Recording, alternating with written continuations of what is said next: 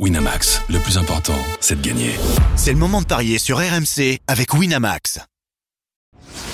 Les paris 100% tennis sont sur rmcsport.fr. Tous les conseils de la Dream Team RMC en exclusivité dès 13h Avec Eric Salio. Salut à tous, suite et fin des quarts de finale à l'US Open au programme des paris 100% tennis avec euh, donc les quatre rencontres du jour.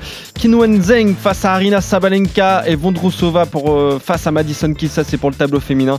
Et euh, du côté des, des hommes, Daniil Medvedev est opposé à son compatriote Andrei Roublev et un duel très alléchant entre Carlos Alcaraz et Sacha Zverev. Pour en parler avec moi, notre expert en paris sportif Christophe Payet. Salut Christophe Salut Johan, bonjour à tous. Eric Salio est avec nous. Salut Eric Salut Eric. Salut, salut. Bon, on commence les podcasts un petit peu plus tard, ça permet à Eric de, de dormir parce que euh, il a vécu une nuit difficile. 1 sur 4 hier seulement.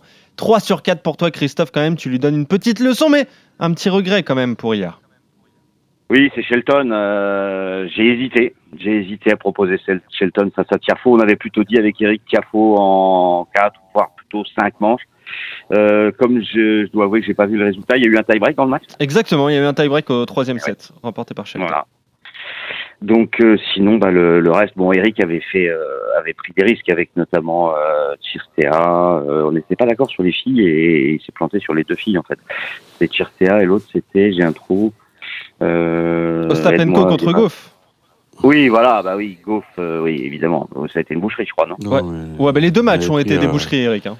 C'est ça On pris à 6h30 du matin et j'ai dit n'importe quoi.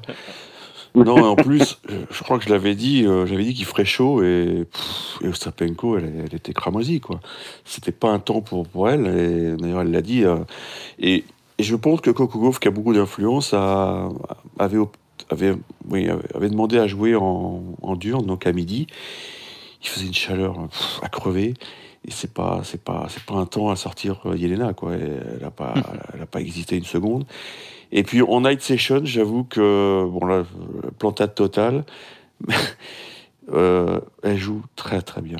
Mokova. Elle joue très très bien. C'est, je suis allé voir le, un petit peu sur le cours et waouh, elle sait absolument tout faire.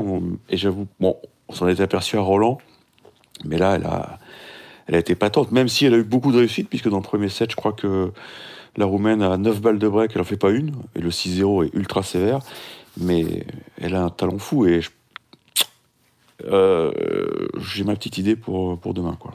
Ah, déjà, t'annonces déjà des, choses. Bon, on va parler quand même des, des matchs d'aujourd'hui. On va faire euh, dans l'ordre avec donc euh, les deux autres quarts de finale dans le tableau féminin, avec euh, Qinwen Zheng, euh, la 23e mondiale opposée à Arina Sabalenka, la, la deuxième future numéro 1 mondiale d'ailleurs dès lundi prochain.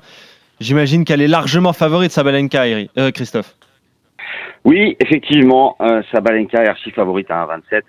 Il faut dire qu'elle se balade depuis le début du tournoi. 6-3, 6-2 contre Zaneska, 6-3, 6-2 contre Burec, 6-1, 6-1 contre Burel et 6-1, 6-3 contre Kazatkina. Donc, quatre victoires, très facile. La cote à 1,27 est logique, 3,90 pour euh, Zeng. Euh, 2,70 pour Sabalenka, pour moi, c'est coté 1,60. Même si la chinoise a fait un très beau parcours et surtout, elle a quand même bien laminé euh, 11 Jabber, 6-2, 6-4 au tour précédent. Elle a 80% de victoire sur euh, le circuit euh, nord-américain. Et surtout, elle a perdu que deux matchs depuis Wimbledon, mais elle a gagné Palerme, donc c'est sur de la terre battue. Non, Sabalenka, pour moi, euh, est en mission et la défaite de Swiatek lui ouvre a priori les portes pour remporter ce tournoi. Ouais, en plus. Mais Zeng profite aussi de, du non-jabber qui était malade, Eric. hein. Ça explique Voilà. aussi cette, euh, cette victoire assez facile face à la Tunisienne. Mais Sabalenka, je regardais, Eric, depuis l'US Open 2022, c'est à chaque fois au minimum en demi-finale. C'est la meilleure joueuse du monde, en fait, tout simplement. Bah, elle est numéro 1 à la race, donc Bien sûr. elle sera numéro 1 lundi, ça on le sait. Mais euh, elle, est, en danger quand elle joue des filles ultra puissantes. Et là, là, il y aura du répondant. Parce que je suis allé voir sur le cours euh, Kinseng Zeng contre Jabber, et j'étais bluffé par, par cette chinoise qui, jusqu'alors n'avait encore jamais pété un, un gros truc en chelem. Mais cette fille a des qualités énormes et, et là, dans son box, euh, une sorte de coach porte-bonheur, puisque de- depuis euh, quelques mois, elle travaille avec Wim Fissette, qui était, euh, qui est un mec quand même qui a gagné six grands chelems. Voilà, je, je dis juste ça au passage. Et En double je discute, j'ai- Non, non, en simple. Qui- Non, mais t'as dit qui six grands chelems. Hein? Le nom, Eric. Wim Fissette, le coach. Alors, il en a gagné 4 avec Kim Clijsters et Ok, 2 oui, parce que je disais, j'avais mal compris le nom, je me dis, mais il a, il a pas gagné des grands chelems en tant que joueur. Effectivement, c'est comme entraîneur, j'avais mal compris. C'est le technicien le plus abouti du circuit féminin. Hmm. Et j'ai discuté avec lui parce qu'il parle français. Et c'est lui qui, qui a contacté euh, Zeng. C'est-à-dire qu'il croyait beaucoup en elle. Il est convaincu qu'il pouvait en faire une, une grande championne. Et l'heure est venue. L'heure est venue pour euh, la chinoise d'aller chercher la plus belle de sa carrière. Oula. Parce que oui, oui, non, mais vous, voilà, non, mais là, je suis. Ouais, non, mais là, ça y est, oui, bah, je, je sais pas, en fait. Il est 7h30 du matin, donc ça va beaucoup mieux qu'hier. Et ça fait quelques jours que je, je prépare ce coup. Ah oui, d'accord. Ok. Victoire de la chinoise. Ok. Ok. La cote, rappelle-la nous, Christophe. 3,90. 3, 2,71, 6,75, 2,70, 5,70. Ouais. Et le euh, 3-7 sans donner de vainqueur, tu veux pas te couvrir avec ça, Eric? Ça vous, 2,55. ça vous suffit pas, là Ça vous suffit pas Non, non, mais te couvrir un petit peu. Parce Je ne que... me couvre pas, il fait trop chaud ici. Non, mais je pense qu'il va donner Zverev 3-0, là. Oui, voilà, c'est ça. Là, là, je sens qu'on va avoir tous les outsiders avec Eric qui est en très grande forme. Bon, euh, Sabalenka pour toi, Christophe. Un petit peu de pragmatisme. Ah oui. Pragmatisme, ça fait pas de mal. Et euh, donc, Zeng pour toi. Eric, déjà le, le gros coup tenté pour cette, euh, ce premier match. C'est le premier match de la journée. D'ailleurs, c'est pour ça que je vous le propose en, en premier. On va rester chez les femmes avec euh, Marketa Vondrousova, la 9e mondiale, face à Madison Keys, la 17e, l'américaine, qui est chez elle. Et là, c'est assez équilibré au niveau des cotes, mais avantage justement à, Keys, euh, Christophe. Oui, 1,78 pour Madison Keys et 2,10 pour Vondrousova. Je suis un petit peu étonné par les cotes parce que Vondrousova, c'est plutôt très bien. N'oublions pas quand même qu'elle a gagné Wimbledon. Elle a 9 victoires et 2 défaites depuis. Et les défaites, c'était Zviantek et Goff. C'est tout. Depuis Roland Garros, 21 matchs, 18 victoires. Elle a perdu donc le troisième match, c'était face à Sakari à Berlin. Et je suis surpris que ce soit pas elle la favorite. Euh, Madison Keys a réussi, certes, une très belle perf en battant Pegula au tour précédent. Elle a cette victoire en, en 9 matchs sur le Simon nord-américain, mais elle a perdu contre Mertens au premier tour à Cincinnati et Sakari en quart de finale à Washington. Elle aussi, elle a un très bon bilan depuis Roland Garros. 16 victoires et 3 défaites. Elle a gagné Eastbourne.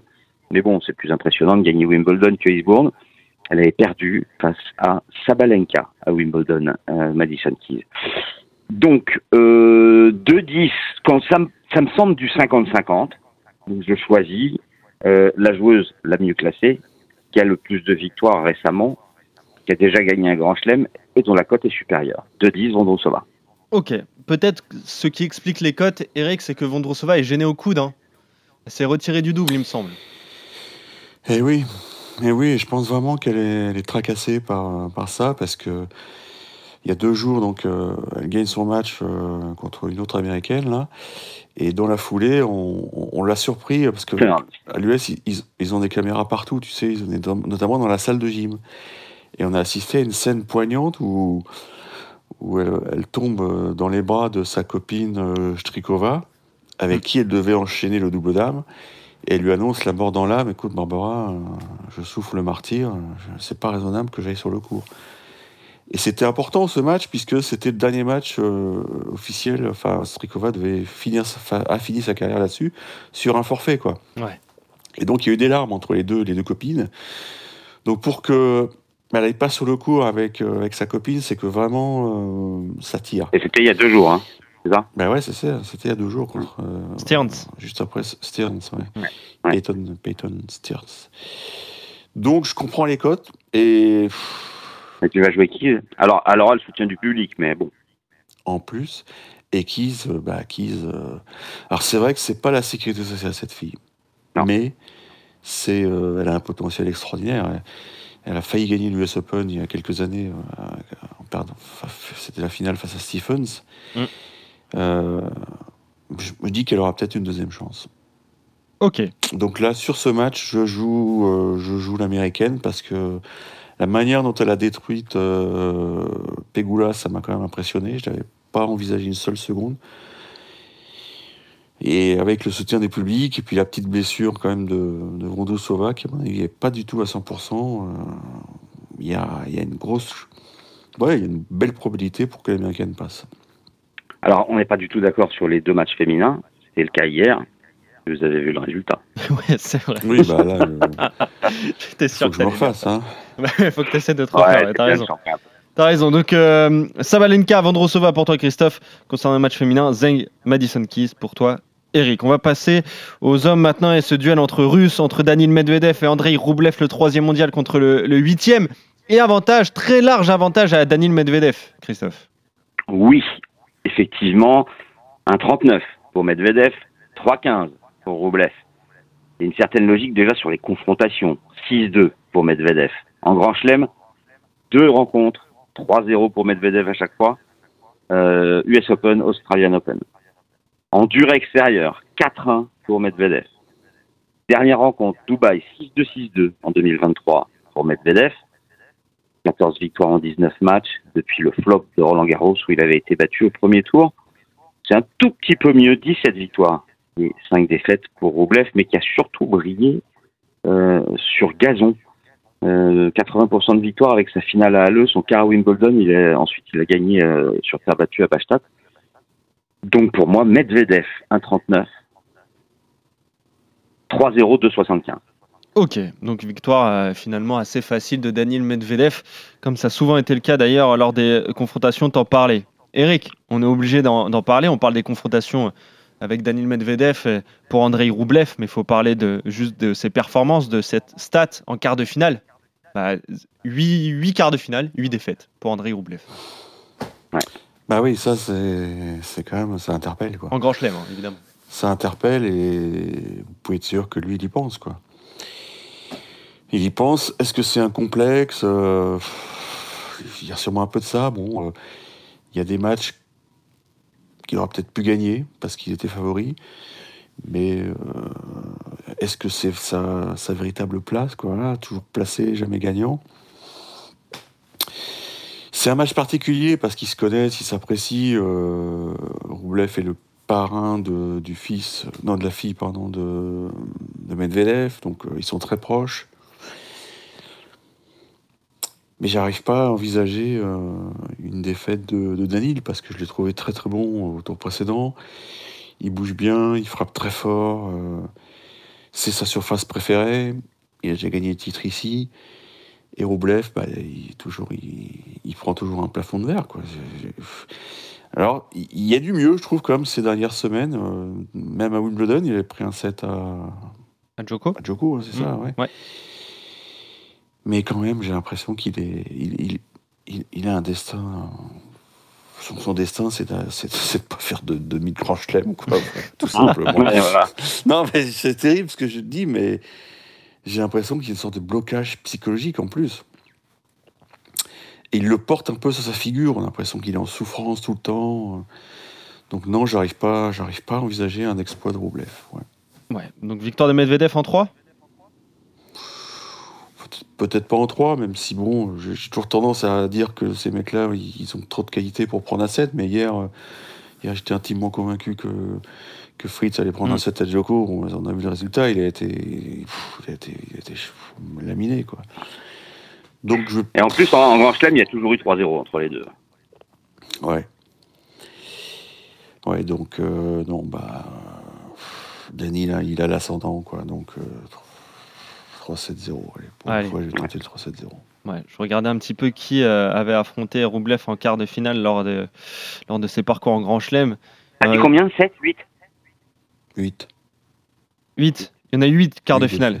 8 défaites. Quart de finale euh, US Open 2017, Rafa Nadal.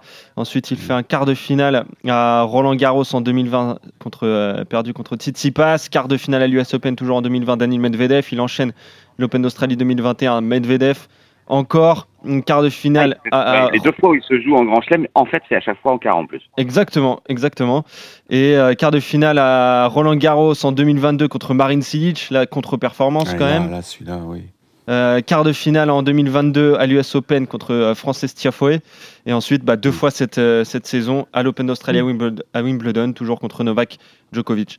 Donc voilà, il y a eu quelques. Oui, c'est pas honteux, tu C'est ça. mais voilà. La, la vraie contre-performance, c'est Marine Silic l'année dernière à Ouais, Roland. quoi. Chili, celui-là, il, fait mal. Celui-là, il fait mal. Et un peu Frances Tiafo, même si euh, Tiafo est à l'US Open, c'est toujours euh, un, un monstre à, à jouer. Mais voilà, pour euh, Roublev, donc son, son plafond, plafond de verre, quart de finale. Vous voyez la victoire de Daniil Medvedev en trois manches. Carlos Alcaraz face à Alexander Zverev, le numéro 1 mondial contre le, le 12e à l'ATP qui revient bien Zverev, mais il reste sur un énorme combat. Et il est très très loin d'être favori, Christophe. Il y a un 21 Alcaraz, 4,70 Zverev. Moi, je me pose la, la question est-ce qu'il s'est remis de son match contre Eh oui. Sinner? Est-ce qu'il n'est pas carbo? Euh, Alors, ce qui est dingue, et c'est rare, euh, Zverev mène dans les confrontations. 3-2.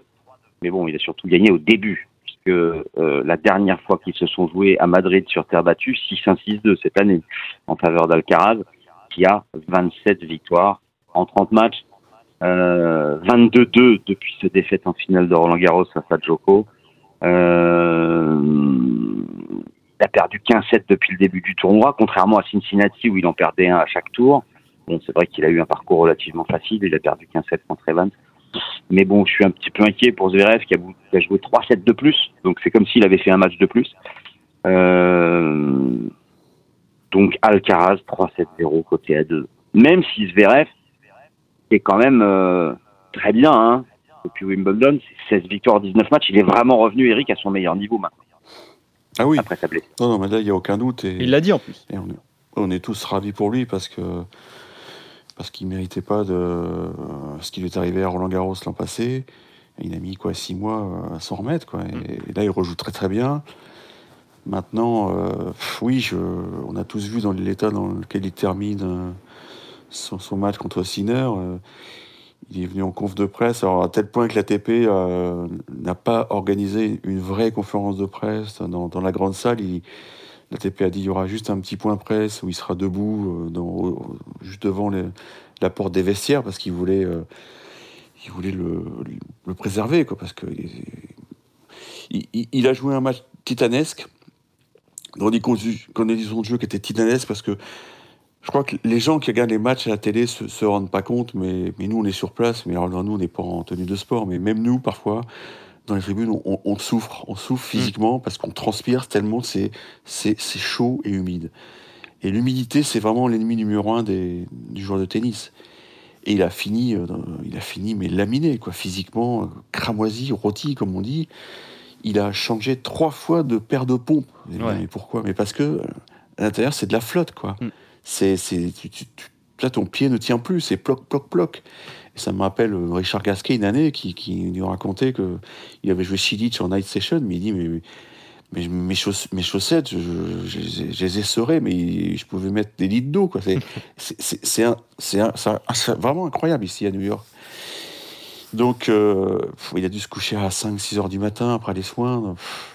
C'est ouais, c'est un gros désavantage. Et tu, faisais allusion hein, au match de Madrid, la finale, et pareil, euh, il n'avait pas eu de chance Ouais, puisqu'il plus, était ouais. en- il avait joué sa demi-finale en, en night session la veille, alors que Mm. Alcaraz lui était tout le temps programmé à 16 heures. Donc euh, voilà, euh, c'est important les programmations en Grand Chelem. Mais là, et, pff, 48 heures, c'est peut-être pas assez pour, pour récupérer du match contre Sinner.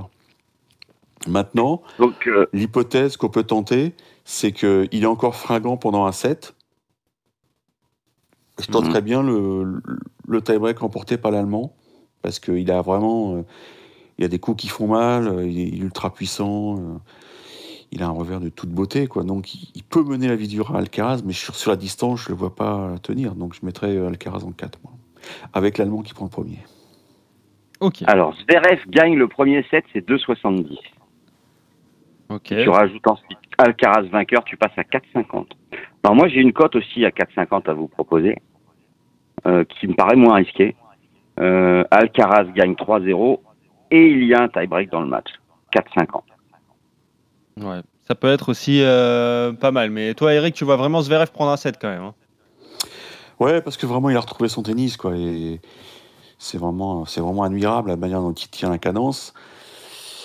Moi, je, ouais, maintenant, je te dis, c'est, c'est, la récup qui me fait peur. quoi. Oui, bah, c'est ça. ouais. Ça va être très vu dans compliqué. quel état ils ont, Ouais. ils ont fini les deux là. c'était- Bien sûr.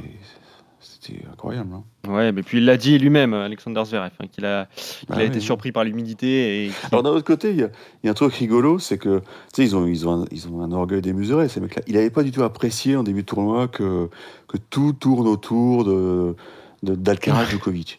Et hier, enfin avant, oui, c'était il y a deux jours, donc euh, en conf, donc euh, ce petit point presse improvisé. Ah oui, Il y, a- un mec qui lui a demandé bon comment tu vois ton match contre Alcaraz et il a pris deux secondes pour euh, réfléchir. Il a dit écoutez les gars, il y a deux mecs, il y a deux matchs que le public attendait.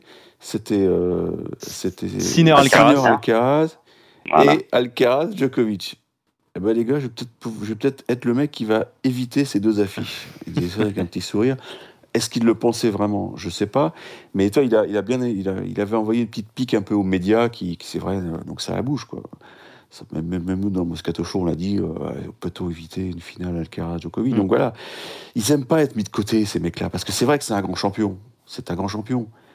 C'est- un mec qui a, qui a un tennis incroyable, qui, qui finira peut-être sa carrière avec zéro grand chelem. C'est ça qui est terrible. Ah oui. Mais voilà, il veut quand même rappeler au mec que voilà, euh, il existe quoi.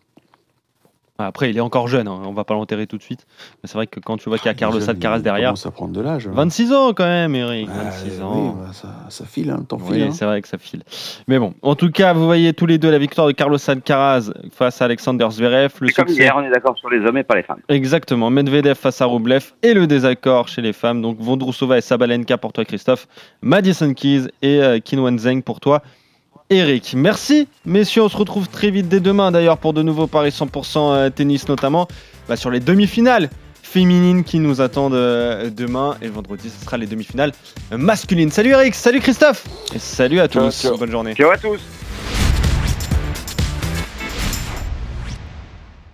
Winamax, le plus important, c'est de gagner. C'est le moment de parier sur RMC avec Winamax.